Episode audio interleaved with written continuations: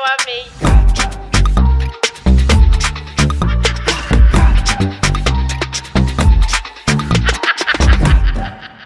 Oiê! Bem-vindas a mais um papel de trouxa, onde a trouxa hoje não sou eu, quer dizer, também sou eu, às vezes sou eu, quase sempre sou eu, mas eu trouxe alguém para ser trouxa junto comigo.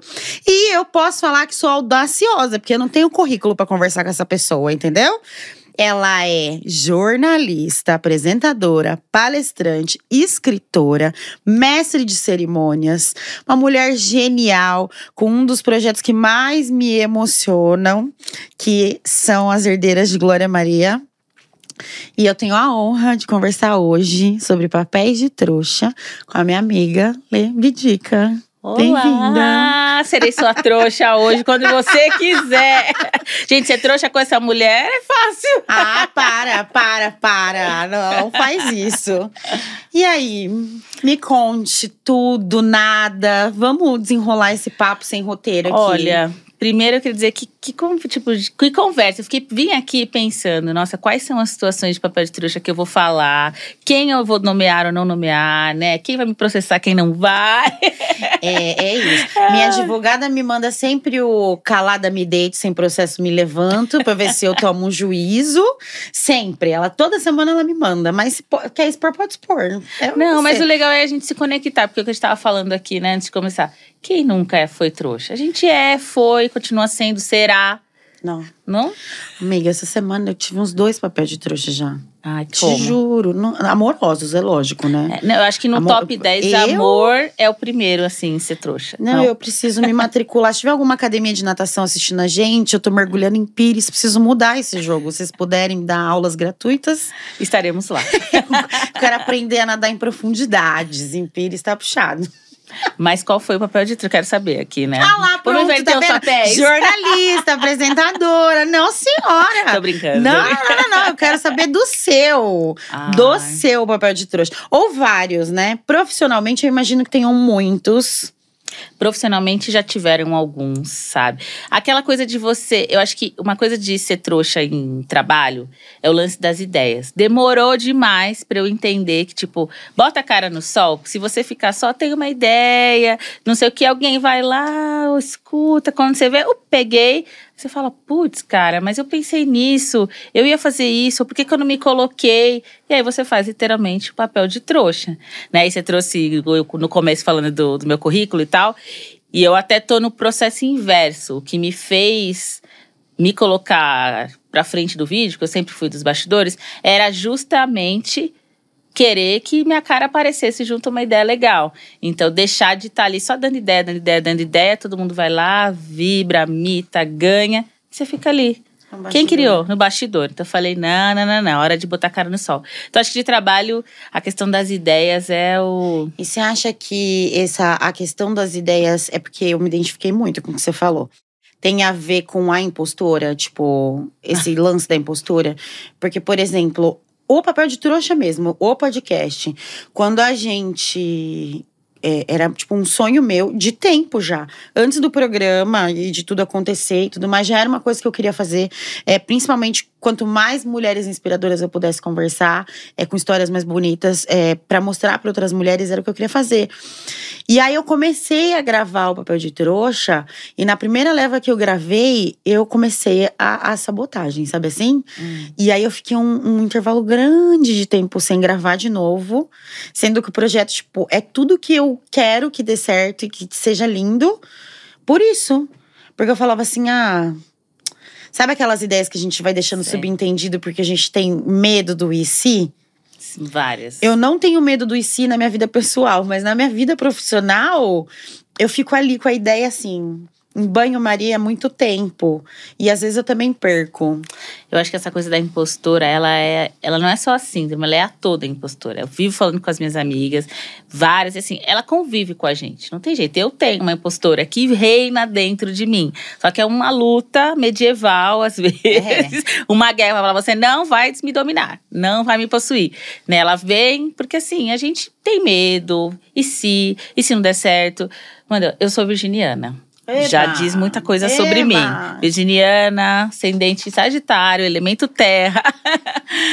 sou de Emanjá e assim, eu sou a pessoa que faço, quero saber todas as possibilidades, do A ao Z.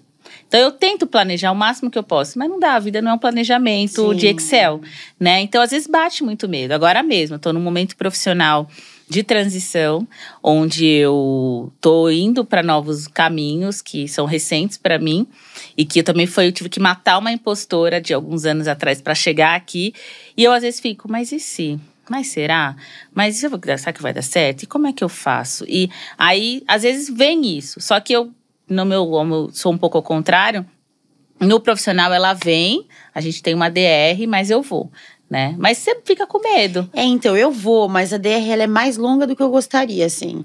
É, A psicanálise me ajuda, mas assim, às vezes, se o projeto é muito grande, ou se é uma coisa assim, que eu quero muito, sabe? Tipo assim, Sim. aí ela é muito grande. A- a- ela vira, assim, um- uma torre em cima de mim. Eu fazia até a gente acreditar, né? Porque eu troco muito lá em casa com o Eli, que é meu namorado. A gente, ele vive falando, não, vai, tem que fazer, você é isso, você é aquilo. E às vezes, tipo, eu falo, nossa, as pessoas me enxergam assim. E por que, que eu não consigo, às vezes? Eu me enxergo, mas tem hora que você fica. Mas será? Mas não sei o quê. Então, às vezes, é aquilo, né? O outro precisa falar para você entender. E o lance da, da- dessa impostora, por exemplo, eu sempre fui dos bastidores. Eu era produtora de reportagem. Adorava, amo esse lugar, gosto de produzir, de pensar em ideias, mas não botava minha cara na frente. E aí, a primeira vez que surgiu uma oportunidade, eu lembro que estava na Globo, assim, do nada, até hoje não entendi, mas acho que é anjo de guarda.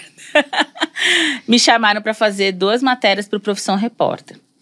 Na época, Amanda, eu tava é, num momento de autoestima baixíssima. Tinha saído de um relacionamento que me machucou demais. Tava, eu tava acima do meu peso e não é um problema, porque eu tava. Hoje eu continuo acima e me acho maravilhosa. Mas não era aquele momento que você olha no espelho e Sim. fala, eu tô gata demais. Temos momentos. Temos, não era. E eu fui, fiz tal. Mas aí já fui falando, ah, não é pra mim. Não.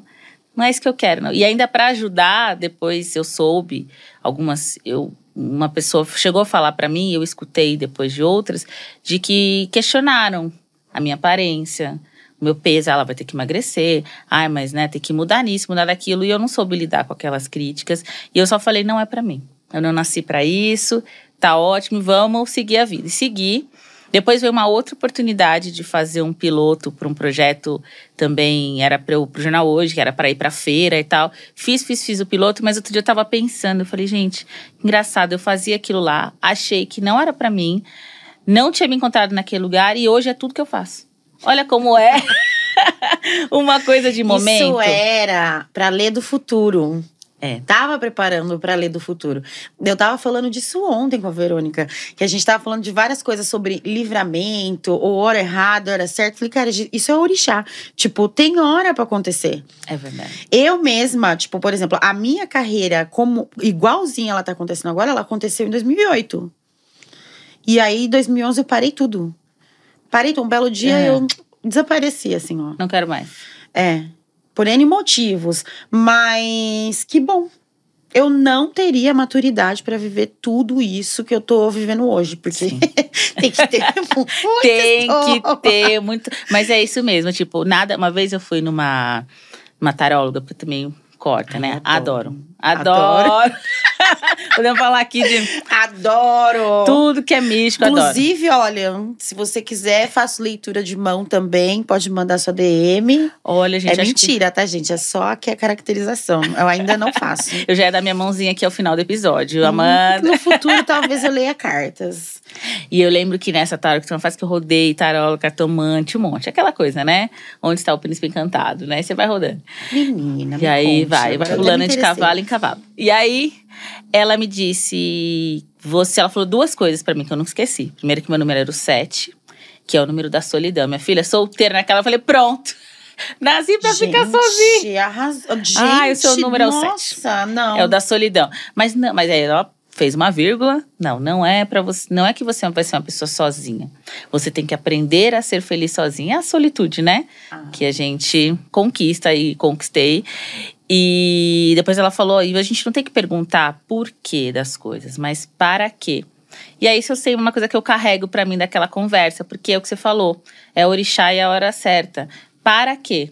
Né? E anos corta, anos se passaram, e aí, lá, estando na CNN, me veio a oportunidade de sugerir um projeto de diversidade. E aí eu já cheguei falando, ah, eu quero estar na rádio. Já entrei pra rádio. E um tempo depois vieram os convites para ir pra TV. E quando veio o convite, eu não titubeei. Falei, eu vou. Tá bom. Ainda perguntei, tem um piloto? Não, sem piloto. Falei, tá bom. Foi numa semana para estrear na outra. E aí me encontrei naquele lugar. Mas hoje eu paro para pensar, e aí a vida aconteceu.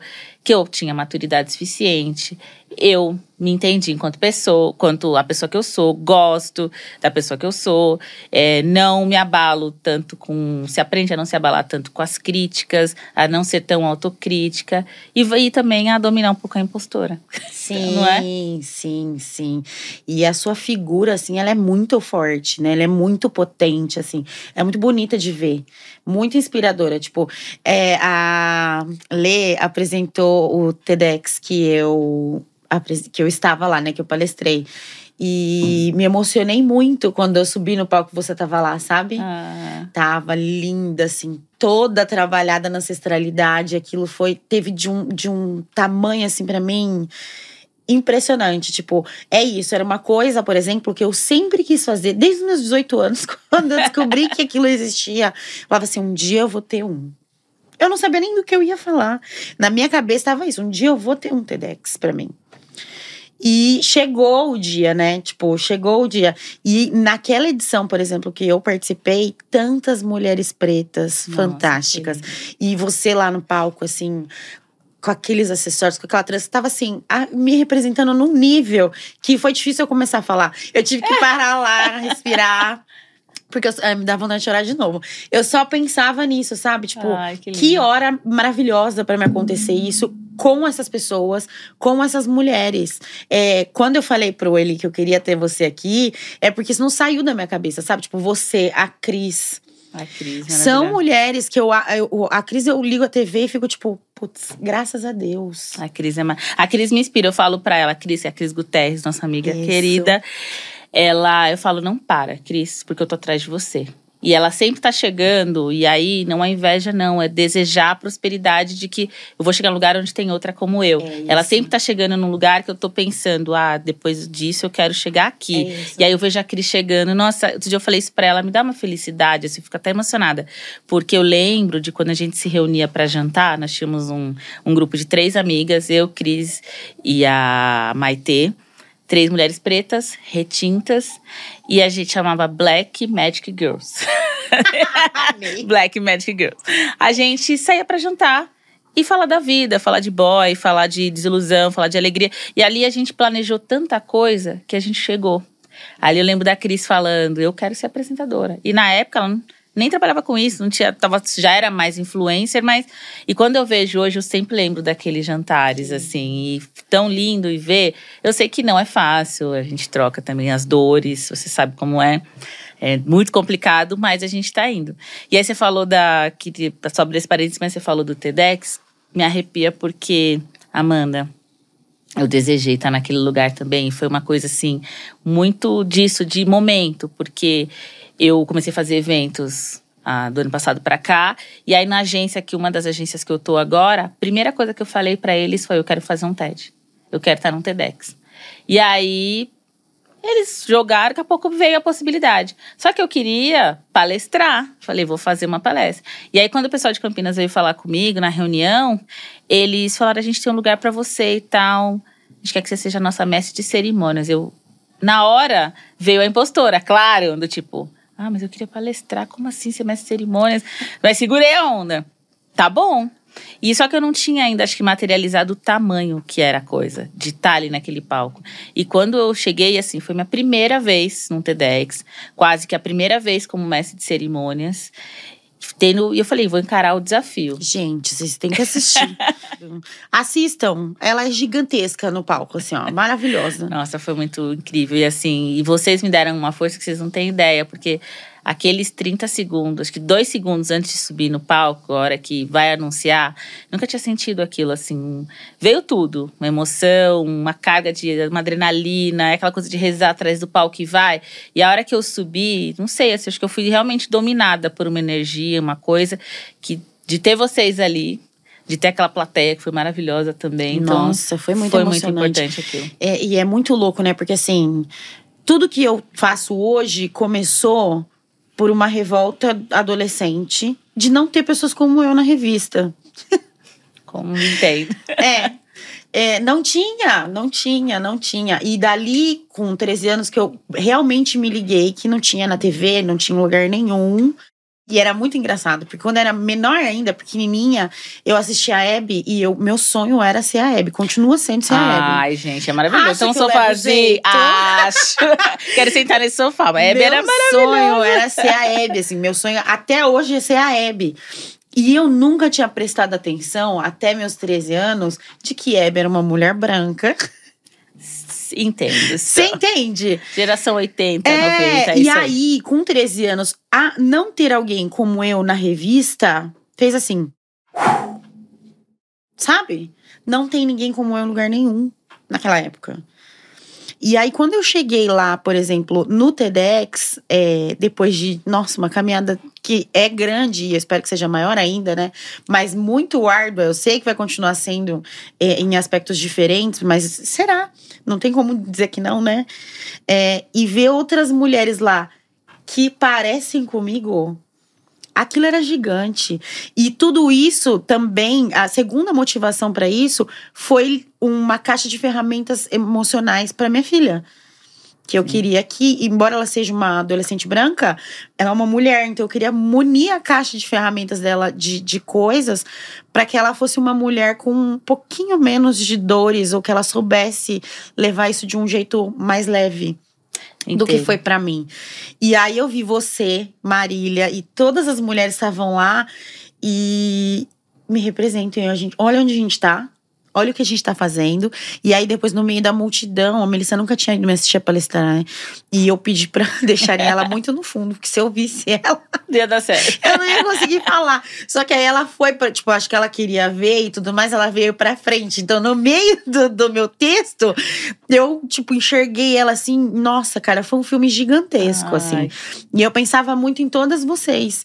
É, você, na Cris, na Dani. Nossa, tipo, todas as mulheres pretas, todas as mulheres fora do padrão, que hoje representam. Tipo, e lá atrás, não. Quando eu falei, ah, eu vou fazer porque ninguém me representa. na- com 13 anos, eu nunca imaginei que eu ia encontrar ajuda no caminho, sabe? Tipo. Então é muito bom, assim. Nossa, é muito porque eu te entendo muito. Você acha que a gente deve ser da mesma geração, né? Vocês zero problemas em revelar a idade. 39, eu tô com Vou 39. fazer 37 agora em janeiro. A gente tá É, ali, a gente tava 80, ali. 80. E a gente cresceu sem representatividade. Só que demorou muito, eu falo para as pessoas pra, que têm são 35 mais aí, vão entender, tá? mas se elas forem pretas, para materializar essa falta de representatividade. Porque eu cresci vivendo, vivendo. Você sabe que eu, a minha ficha caiu, tem uma amiga, a Rafaela, que fala que houve o, o boom aí dos últimos anos. Tipo, se você pegar 10 anos pra cá, virou, né? Teve uma série que da Netflix, estava na Netflix, que era Cara Gente Branca, se Sim, você assistiu. assisti. É muito louco porque a personagem que eu mais julguei no início, falava, falava, ah, nossa, essa personagem foi a que mais eu me identifiquei depois. Eu esqueci, sou péssima com o nome de personagens, mas tem uma personagem que ela é uma mulher preta, retinta. Ela é até meio lida meio como uma afropate, assim. Sim, sim. E tem uma festa que ela vai e ninguém escolhe ela pra dançar. E ela fica ali. Como assim? E aí ela entende a questão da cor da pele. Eu me voltou muito o filme na minha cabeça, porque eu comecei a entender várias não tiradas pra dançar, não ser escolhida como a garota pra ficar, ser sempre a amiga. Nossa, eu cresci uma adolescente apaixonadíssima. Toda hora eu tinha diários, toda hora eu era apaixonada por Eu alguém. também. Só que aí todo mundo vira a mesma coisa. E isso depois virou um trauma na vida adulta que eu tive que superar. Ah, mas você é tão legal. Ai, a gente é tão amiga. Ai, você, eu adoro você, mas você é minha amiga. Ah, tipo, você é tipo um cara pra mim. Nossa, você é tudo de bom. Mas e aí você vai nessa. Tanto é que teve uma fase que eu tinha dificuldades de, de se eu conhecesse uma pessoa e eu me interessasse, mas a gente tem uma relação de trabalho, de amizade e tal, eu tinha medo, demorei, demorava muito para revelar que eu queria ficar com aquela pessoa. Porque tinha isso na minha cabeça de, ah, mas você é tão legal, amiga. Eu já falava, não vai me querer, não, não quer. É, não, não vamos estragar não o que a gente estragar. tem e não sei o quê. E era muito louco, né? Porque eu levei muito tempo também para entender que assim, não vamos estragar, vamos manter nossa amizade, não posso te perder como amiga. Era uma bela de uma balela. É, era Pra mascarar o que tava em, a, por trás disso. Eu levei um tempo para entender isso, porque a minha família toda é, retinta, a gente morava todo mundo numa, na mesma casa, 16 pessoas. Família grande. É, 16 pessoas. Só que a minha família, acho que por amor, e eu também era uma das mais, da pele mais clara era uma bolha gigante. Então, até eu entender que lá fora não era bonito igual os Jackson 5 lá de casa, eu levei um tempo, sabe? Tipo, daí eu saí ainda voltei. Quando eu voltei, eu falei, tipo, vocês não me contaram que era horrível desse jeito, de verdade. Ninguém me falou nada. É, tipo, beleza, minha avó me preparava pro apocalipse, né? Você não pode correr se a polícia, se tiver uma polícia na rua, você não corre. Você anda devagar. Documentos, tem que sair a partir dos cinco anos, já tinha que sair, porque ia no mercadinho da rua, né? Documento. Com documento. É, sair na rua com uma roupa velha, né? De jeito nenhum. Desarrumada? Jamais. De jeito, não, descabelada? Jamais. Acho que é por isso que hoje em dia eu não pentei o cabelo. Porque, nossa, era um parto pentear meu cabelo. Meu Deus. E, e, tudo isso, eu levei um tempo. Quando eu saí na rua de verdade, que foi na adolescência, assim, que eu falei: caraca, realmente ser preta, mesmo de pele clara, é um problema. Ser gorda é um problema. E, e foi tipo um. Porque eu fui criada num lugar onde somos filhos de descendentes de reis e rainhas. Sim. E tudo é maravilhoso e tudo é lindo. E realmente é maravilhoso e é lindo. Não existe. A beleza é subjetiva. É, os corpos, eles são diferentes. A base era linda. Tipo, sólida. E foi o que construiu minha autoestima pra vida, assim. Mas quando eu saí na rua e coisas como essa, e coisas muito piores, inclusive, acontecer, aconteciam, eu falei, caraca. E eu não via ninguém ao meu redor, assim, fazendo nada. Falei, eu vou fazer isso aqui. Não, é muito louco isso, porque assim, a gente cresce, né? Eu estudei toda a minha, minha vida em escola particular. E naquela época, ali, início dos anos 90, em São, é, São Paulo, no Brasil como um todo, eu era uma das poucas alunas pretas da escola, assim, da minha sala. Então, teve episódios de racismo e tal. Só que assim, eu tentei por muito tempo me adaptar a uma realidade que não era minha. Eu brinco, né? Mas brinco, mas é uma realidade. Todo ano, ali, sétima série, oitava série, a Sandy trocava de cabelo, minhas amigas lá cortava a franja, pintava, não sei o quê eu não podia fazer isso. Aquela, eu lembro que teve uma festa, nossa, aí papel de trouxa já, foi ridículo. Era a época daquela coisa de patricinhas de Beverly Hills, uhum. aqueles filmes todos, né? Também zero representatividade quase. E aí usava aquelas calças corsário, aquele sapato de açougueiro, a camisetinha polo, linda para uma menina magrinha, cabelinho liso, Ai, todo tanto. padrão. Eu tentei, eu fui numa festa assim, mas eu sempre fui alta. Tive, sempre tive peito grande Sempre vivi num efeito sanfona, assim, engorda emagrece. O meu cabelo crespo, e naquela época eu ainda não assumia ele, ainda passaram o processo de alisamento químico. Então eu tava ridícula, porque aquilo não me cabia naquele papel. Hoje eu volto nessa festa. Falo, gente, como as pessoas devem ter me olhado, sabe? Por quê? Eu fui obrigada, obrigada mesmo, a me encaixar num padrão que não era o meu. Era o único jeito da gente sobreviver, não era? Era. A esses micro ecossistemas, assim, sabe? E tentar se disso. conectar de Sim. alguma maneira, né? Hoje eu vejo as minhas priminhas, que já são adolescentes, minhas, as meninas todas, todas empoderadas, e black power, e cabelo pai, trans, não sei o quê. Lindas e zero problema. Eu sou linda. Tipo, já com essa aceitação, eu falo que coisa maravilhosa, porque demorou muito para eu gostar, para eu me entender que eu sou bonita, que esse é o meu corpo. Que se eu olhar na minha família, eu venho de uma família de mulheres grandes, costa grande, peito grande, bunda grande. Só a bunda que eu não peguei muito. Minha irmã pegou toda a bunda. a minha irmã fala isso de mim também. Ficou com ela. A minha irmã fala isso de mim também. Então você fala, né? Eu sou uma mulher, tanto é que eu falo hoje, eu sou uma mulher grande né? E me entendo no meu GG. É claro que eu busco uma melhora de corpo às vezes, mas é por saúde. Não é porque e eu não acho, não me acho bonita. estético, porque em algum momento você mudou de opinião. Tá tudo bem. Sim. É o que eu falo, tipo, o rolê é, é em todas as fases você gostar e respeitar suas, seus momentos, entendeu? Tipo, a gente pode, a gente pode o que a gente quiser. Muito. E eu preciso te confessar uma coisa. Eu achei casamento às cegas, óbvio. e desde a primeira vez que você entrou ali naquele programa, eu olhei e falei, cara, que mulher bonita.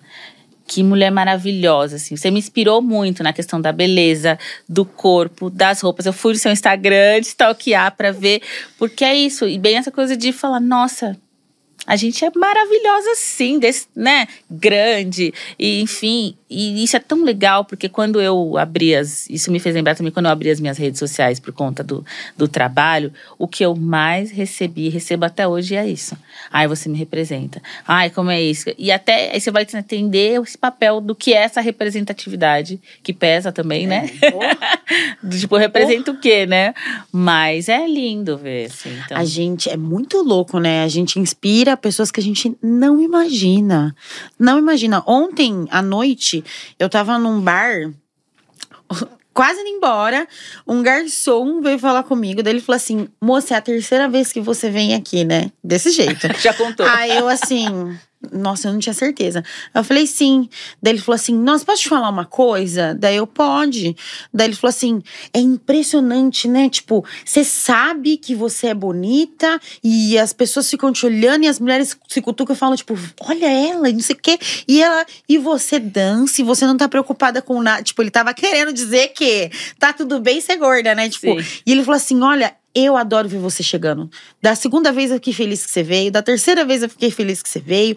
E assim, você trabalha com o quê? Ele, tipo, querendo entender. Daí eu expliquei dele: Não, olha, eu gosto muito de te ver. Se eu arrumar uma namorada, eu vou mostrar ela pra você. É, você pra ela.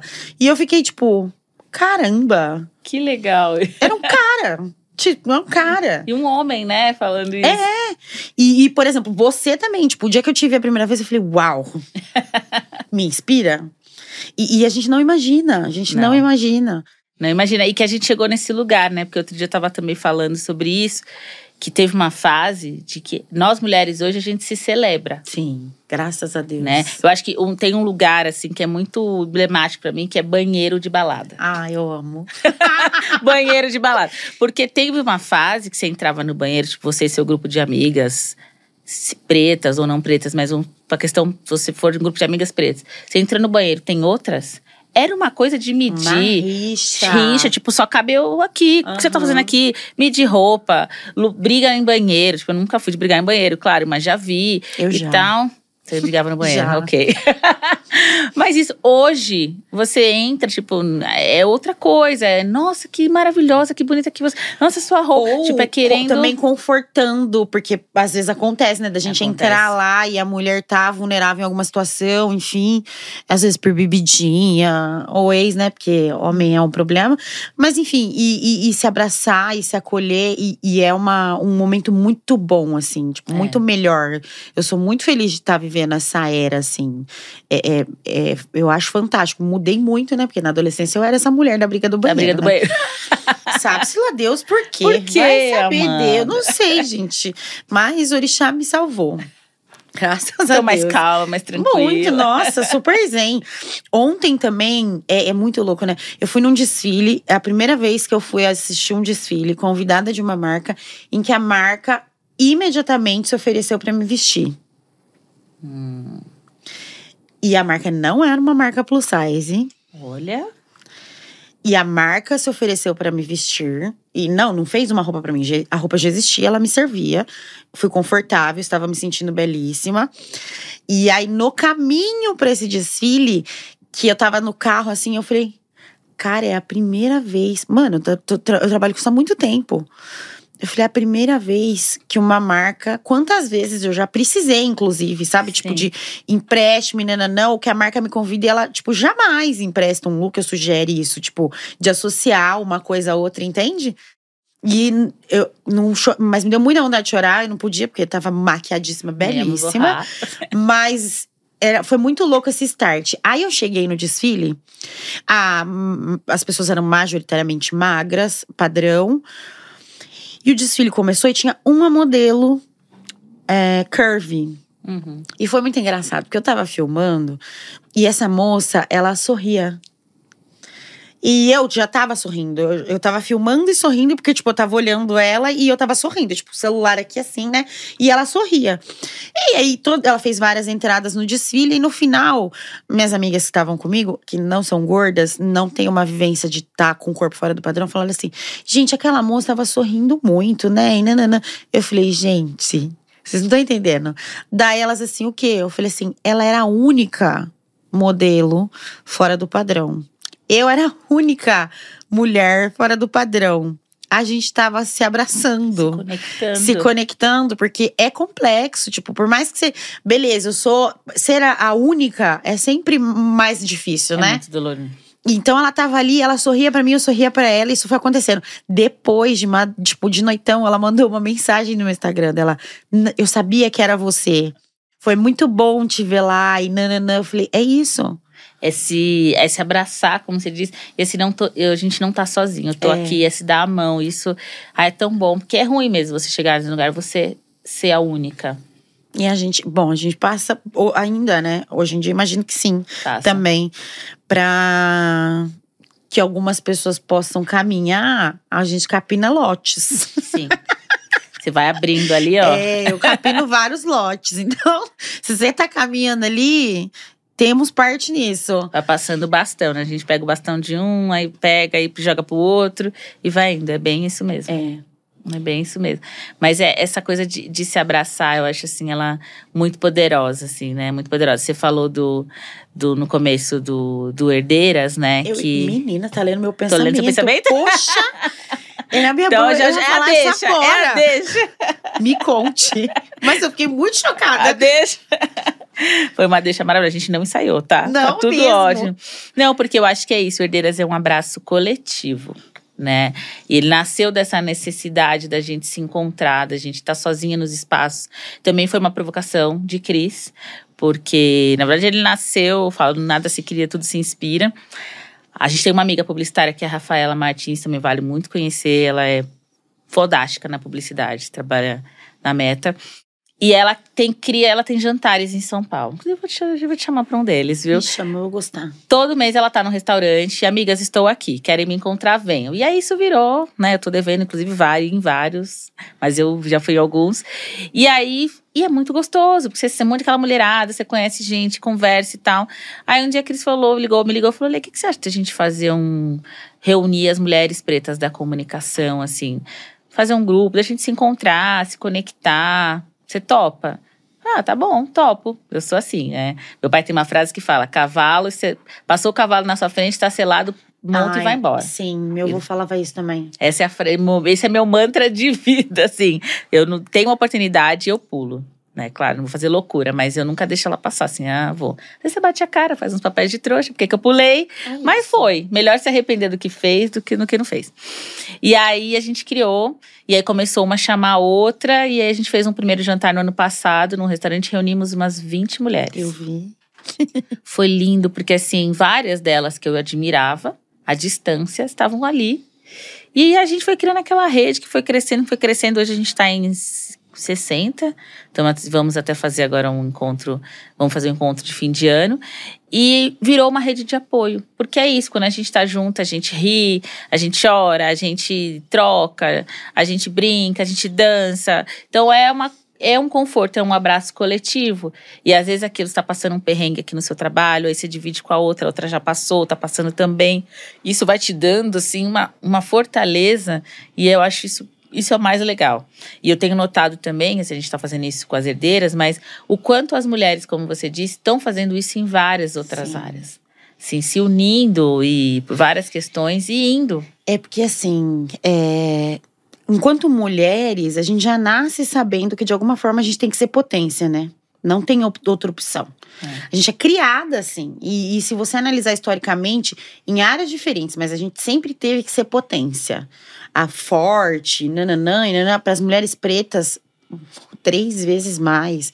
E, e aí a gente tá num momento, eu acho, pelo que eu tenho visto de movimento, que a gente entendeu que ser potência cansa, Nossa, muito. que tá tudo bem descansar, sabe? Tirar o lenço, a lace, sentar e falar, amiga, Chora aqui. não dá mais.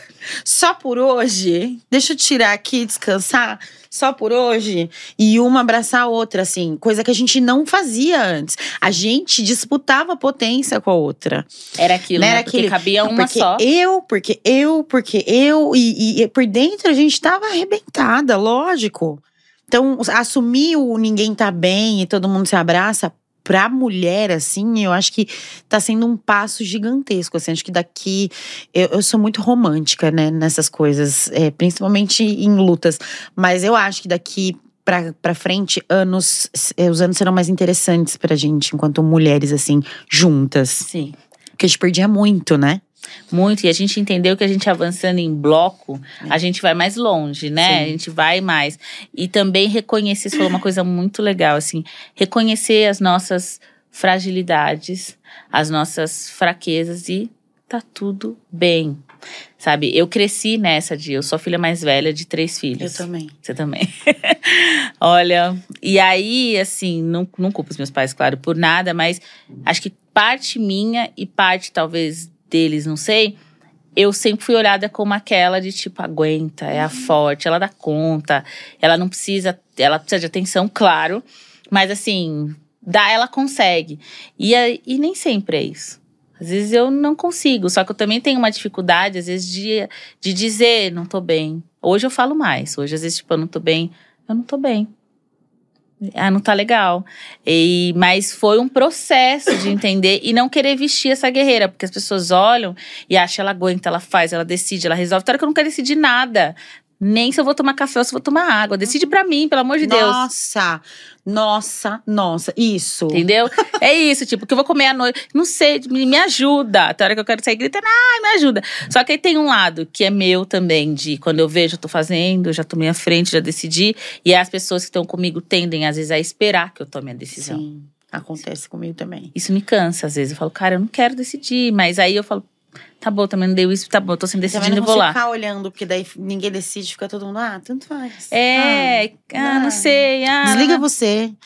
Desliga você. É, tipo, entendeu? Não, vai lá e faz.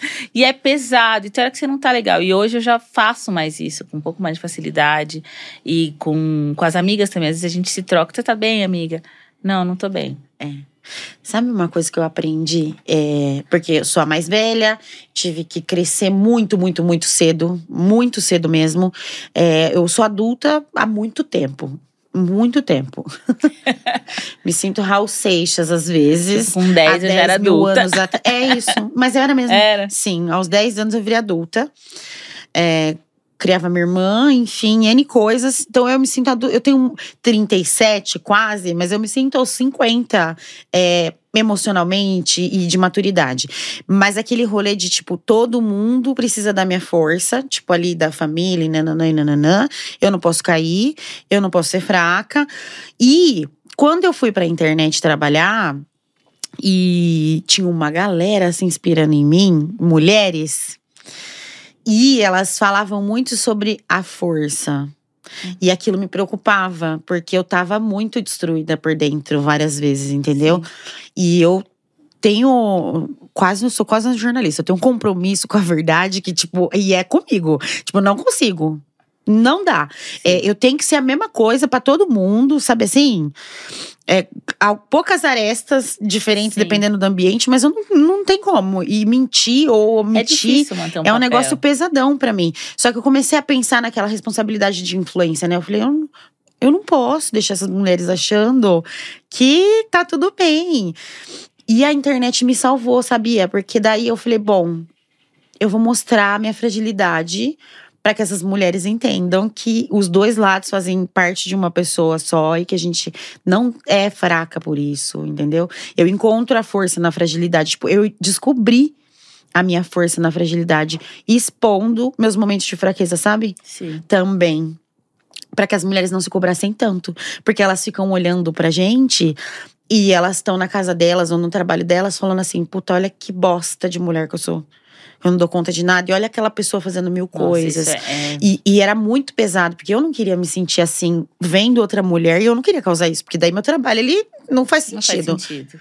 E, e eu pensei nisso anteontem, quando, tipo, eu tô fora de casa já tem 10 dias, longe da Melissa, sabe? Tipo, dos cachorros e da minha casa, tipo, de tudo. E anteontem, de manhã, assim, eu acordei, aquilo me deu uma angústia. Eu olhei, eu falei, cara, desmarquei as coisas que a gente vai fazer. Eu não tinha condições. Eu tava fraca. Eu precisava.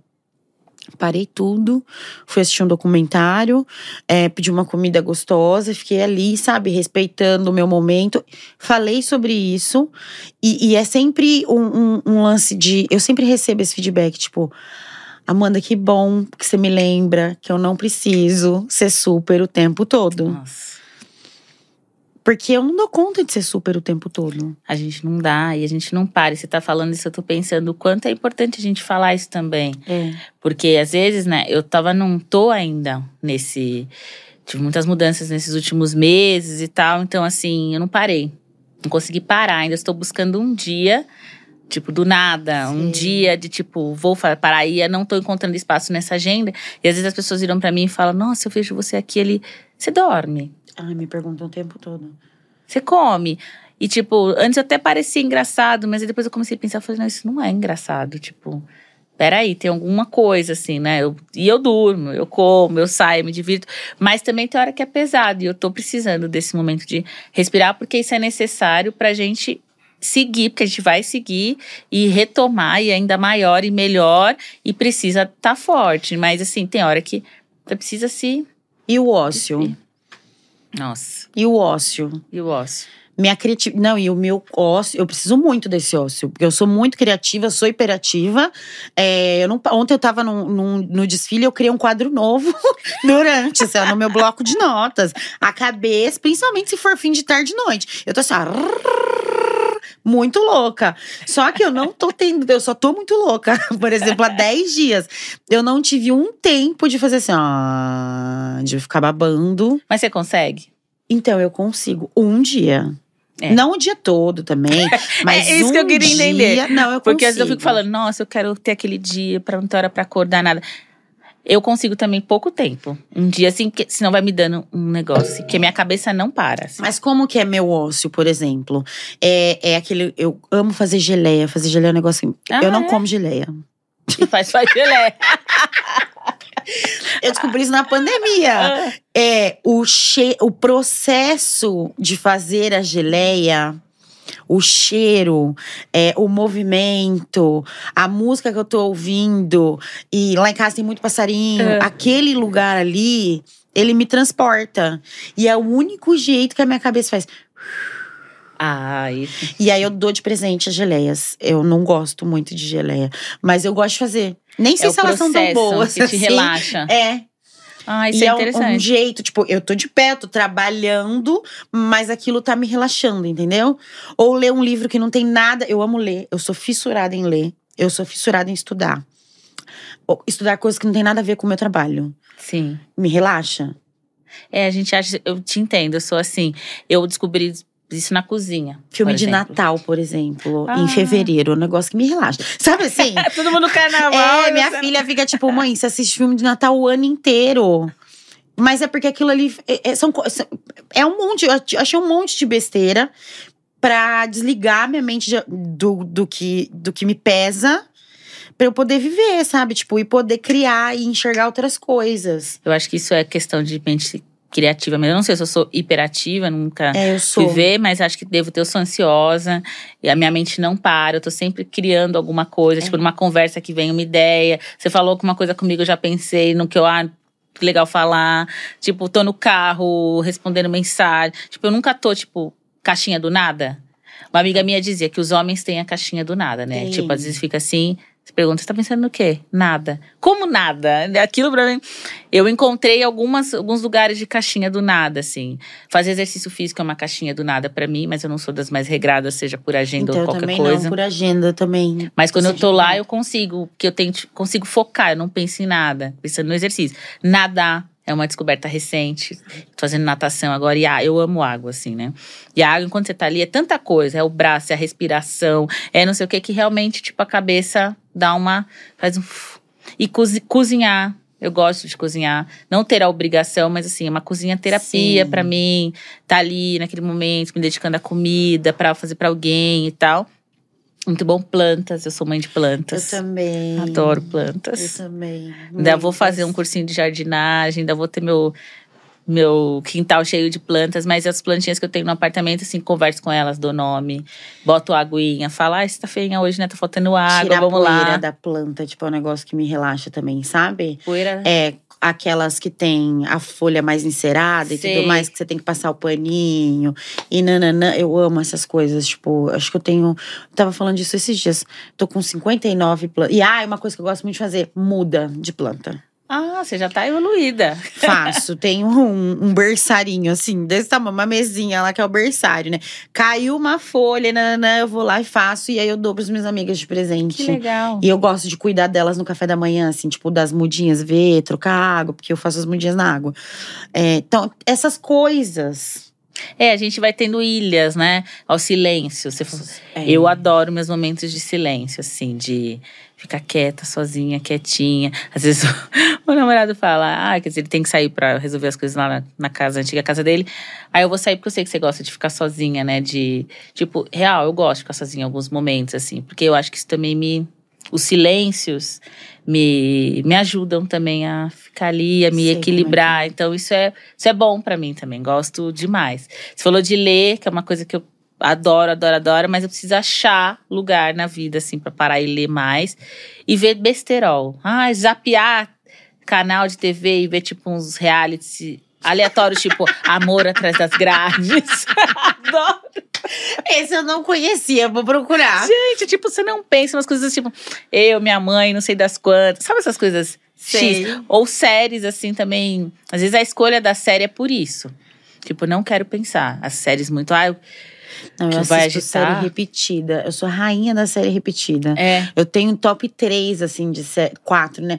Que é Sex and the City, Friends, Sex Big Bang. Theory e Modern Family. Essas quatro, eu moro nelas pra sempre. Vou lá, voltar. e aí, se eu tô muito disposta, repito Grey's Anatomy, que eu já assisti três vezes inteira, assim, ó, inteira, três Nossa, eu vezes. nunca comecei Grey's Anatomy porque ela é tão grande que eu falo, dá preguiça, eu tenho Então, preguiça. mas é que às vezes eu fico meio hipocondríaca, sabe? Assim, eu vou sentindo todos os sintomas, entendeu? tô quase pedindo uma lâmina 10, um desfibrilador, porque vou falecer. E aí, quando eu tô de bom humor, assim, eu até vejo de novo. Senão eu vou começando a achar que eu vou morrer, Ah, porque minha vida tá corrida demais. E aí eu fico tentando não assistir. Mas eu tenho as séries repetidas é, e todas essas coisas que me dão conforto. Só que, analisando tudo, eu não paro, de qualquer forma. É. Eu tenho uma frase que é: o meu problema é tempo livre. É. Me dá um tempo livre que eu vou ocupar. Essa, é, é isso, essa sou eu, Letícia é isso, entendeu? Me dá um tempo livre que eu vou ocupar. Às vezes eu falo, ai, vou começar a semana. Porque agora eu trabalho na base da agenda, literalmente, né? Aí Chique. Ela é fico lá botando na minha agendinha. Mas eu sou. É a Letícia Rosa, né? Administrando a Letícia Vidica, eu administrando eu mesma. Então eu fico, ah, tal dia eu não vou fazer nada. Aí surge uma coisa, eu olho a agenda, boto aqui, boto ali. Quando eu vou olhar a agenda, entre compromissos, pro- compromissos profissionais, pessoais e várias coisas da casa, eu tô com a semana comprometida. Cadê esse dia que eu falei que eu ia dar? Não existe. Por quê? Tempo livre eu vou ocupando. E aí depois eu fico brava comigo mesma. E eu faço umas coisas, agora eu dou risada, mas era assim: eu vou colocando vários compromissos. Eu tenho vários planejamentos. Ah, amanhã eu vou acordar, vou fazer isso, eu vou aquilo, aquilo, aquilo, aquilo.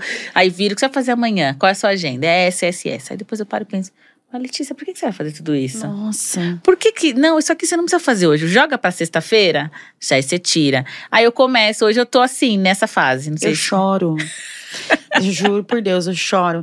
Eu lembro, eu, eu não sei o que aconteceu com a minha mãe, né? Eu sempre fui a pessoa, eu, eu sempre tive, eu sempre fui uma criança que não dorme de noite, Ah, mas de fazer simpatia quando era bebê, sabe? porque não dormir. É, aqueles negócios de bota ela no pé da cama, embrulha ela Sei. numa camisa do pai e não sei o quê. E tudo que você imaginar, tartaruga, não sei das quantas. E não dormia. Ah. Aí minha mãe entendeu que eu era meio noturna mesmo. E eu estudava tarde. E eu era a melhor aluna. Era maravilhosa, genial. Até sabe-se lá Deus por quê, na sexta série ela me pôs pra estudar de manhã. Ah. E eu chorava. Eu ia pra escola chorando, chorando mesmo. Isso acontece até hoje, eu choro. Aí, por exemplo, eu tenho no meu planejamento, quando dá certo, as segundas-feiras. Primeiro, porque eu não gosto de segunda-feira. Não gosto. E aí eu já aproveito e me dou folga Na segunda-feira. na segunda-feira, que é um dia que eu não gosto. Então eu não, não me obrigo a fazer coisas na segunda-feira. Eu posso ficar fazendo geleia, planta, nananana, beleza. Só que aí eu começo a ocupar com outras coisas, né? Ah, vou ver fulana, vou ver ciclana, é, vou fazer uma reunião aqui, uma lá. Eu tô de- eu- na minha cabeça, só porque eu tô dentro da minha casa. Você não tá fazendo Eu nada. não tô fazendo nada. Aí eu acordo, tipo, marquei. Uma, insana, né? Às vezes eu marco umas reuniões, tipo, 8 e meia, 9 horas. Eu choro. Por quê? Eu abro o olho e falo, gente, o que que eu fiz? Onde é que eu tá? O que que houve? Por que que eu fiz isso? Nossa, Aí eu entro na Entende. reunião sem carisma nenhum. não é bom, o assunto não desenvolve. Sabe assim? Eu não sei. a Daí gente tô engana a gente trabalhando isso. Porque é como se eu fosse proibida de não fazer nada. Ou de descansar. É, proibida de descansar aqui dentro. Tem ninguém me cobrando. Não, você sabe que é muito louco. Parece que você tá perto, você tá correndo, correndo, correndo, correndo. Tem hora que você fala, calma, né? Para um pouco. Eu tinha isso Respira. numa fase que eu tava saindo muito de balada. E também grupo de amigas, solteira, aquela coisa. Todo final de semana eu tinha que sair. Que? Ficar em casa? E não, sábado, domingo tinha que sair, tinha que sair. Quer dizer, aí eu chegava no lugar, às vezes eu falava, o que eu tô fazendo aqui? Por que eu tô aqui? Eu. Ai, não tô afim de estar nesse lugar. Me bati uma bad, às vezes, nos lugares, que eu ficava com raiva de mim. Mas por quê? Parecia que eu tava perdendo alguma coisa, que eu não encontrava ninguém, não conhecia ninguém, lugares era chato. Tipo, eu falava, meu, e as pessoas, não, ah, hoje eu vou, amanhã eu não vou, por que, que a Letícia tem que ficar fazendo? Então eu fui entendendo isso. Aí o que me falou que o chat salvou, né? Uma das coisas que me salvou também teve uma fase. Eu sou espírita e umbandista. E eu fui pro cadecismo, fui estudar. E aí eu lembro que eu tava muito uma fase muito agitada internamente, e aí eu fui numa sessão espírita e vi uma pessoa palestrando e depois no final assim uma mulher virou pra mim e falou: "Você não quer fazer o curso?" Aí naquela hora eu pensei falei: "É, todo sábado eu fico saindo, fazendo um monte de coisa. Por que não, né?" E aí eu entrei, fiquei sete anos, quase dez anos ali, estudei, depois fui trabalhar e tal. Eu gosto muito, hoje eu tô um pouco mais afastada, mas. E aí foi que me trouxe a tal da paz mais interna, assim, porque eu realmente tinha uma coisa. Mas eu ainda tenho isso de hoje eu brinco, dou risada, falo, ah, não, Letícia, não precisa, né? Parou.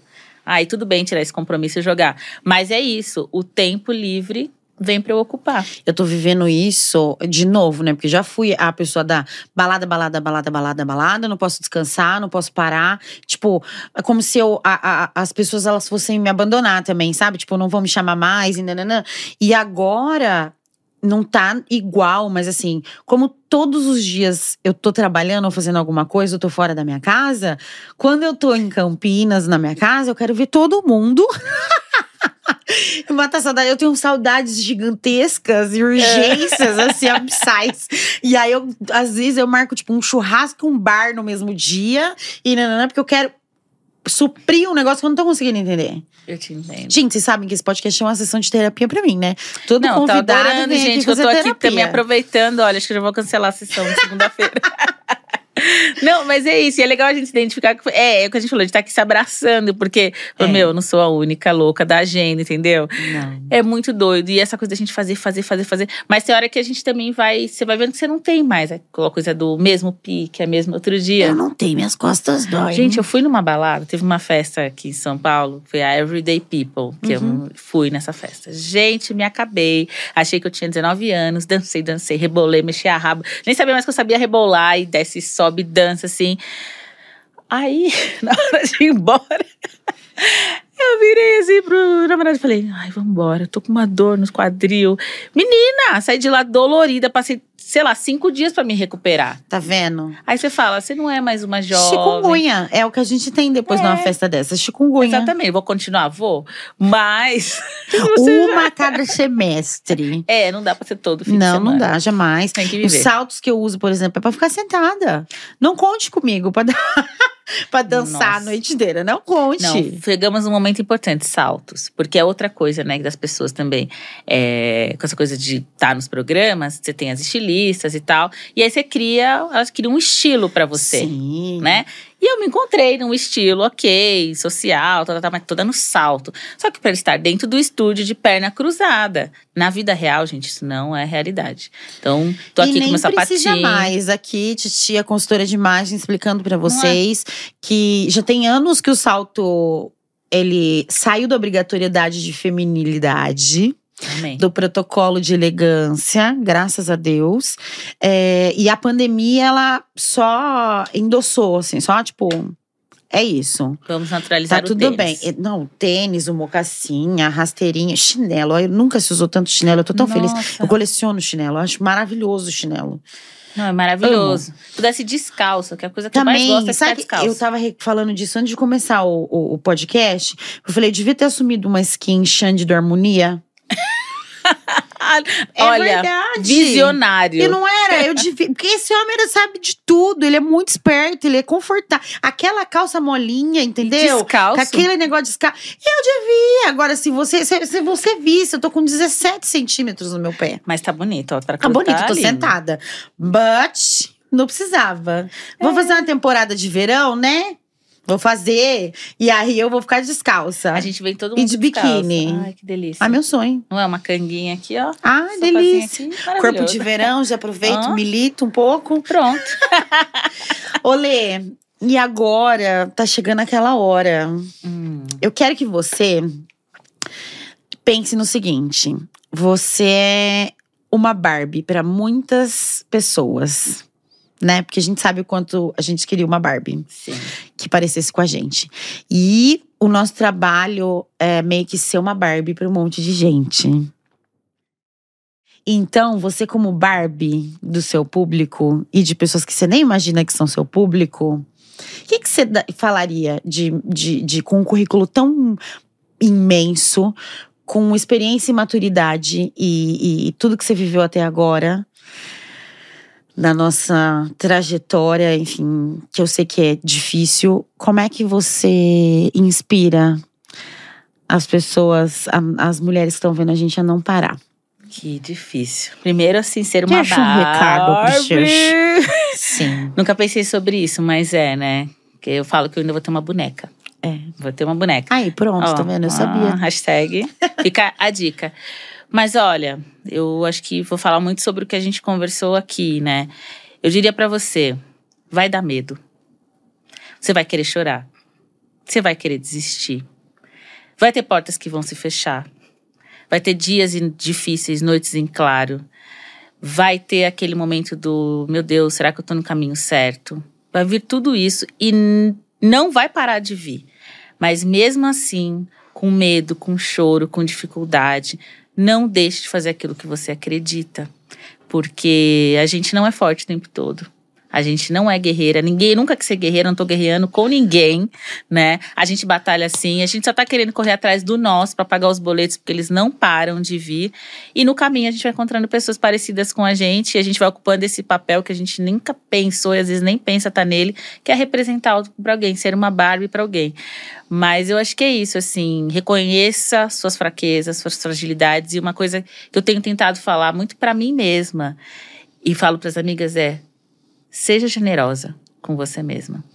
Porque tem dias que são difíceis. Sim. E a gente tem que se abraçar e falar, tudo bem, né? Escuta também a sua intuição. Eu tô numa fase muito de a gente falam com a gente o tempo todo. Sim. Seja por alguém, seja aqueles pensamentos que você fala, ah, mas será?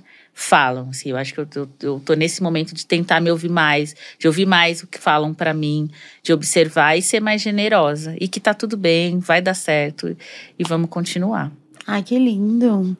Obrigada. Ai, te Obrigada. agradeço. Eu vou ter que terminar. Ai, gente, foi muito fácil ser trouxa aqui, hein? Viu? Nem é tanto. senti. Não, a gente nem precisou fazer um origami com papel de trouxa, entendeu? Não, a gente até deixou vários processinhos de fora. Gente, é, foi uma aula. Senta aí e aprende com ela. Ai, Onde é que as pessoas acham você pra se inspirar? Dá os arrobas. Ó, estou firme e forte no meu arroba Levidica lá no Instagram. Vocês vão encontrar conteúdos, vídeos. Tô lá também, sempre tentando trazer alguma coisa. E tô aí nos, nos jobs da vida, Hashtag manda jobs. Manda jobs. Manda jobs.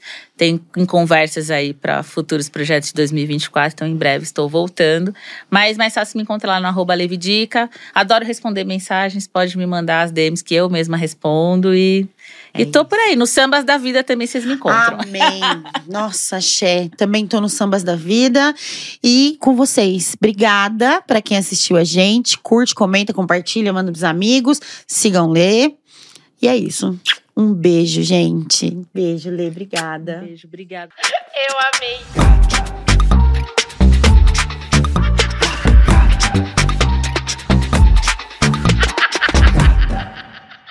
Este podcast foi produzido pela Tumpats.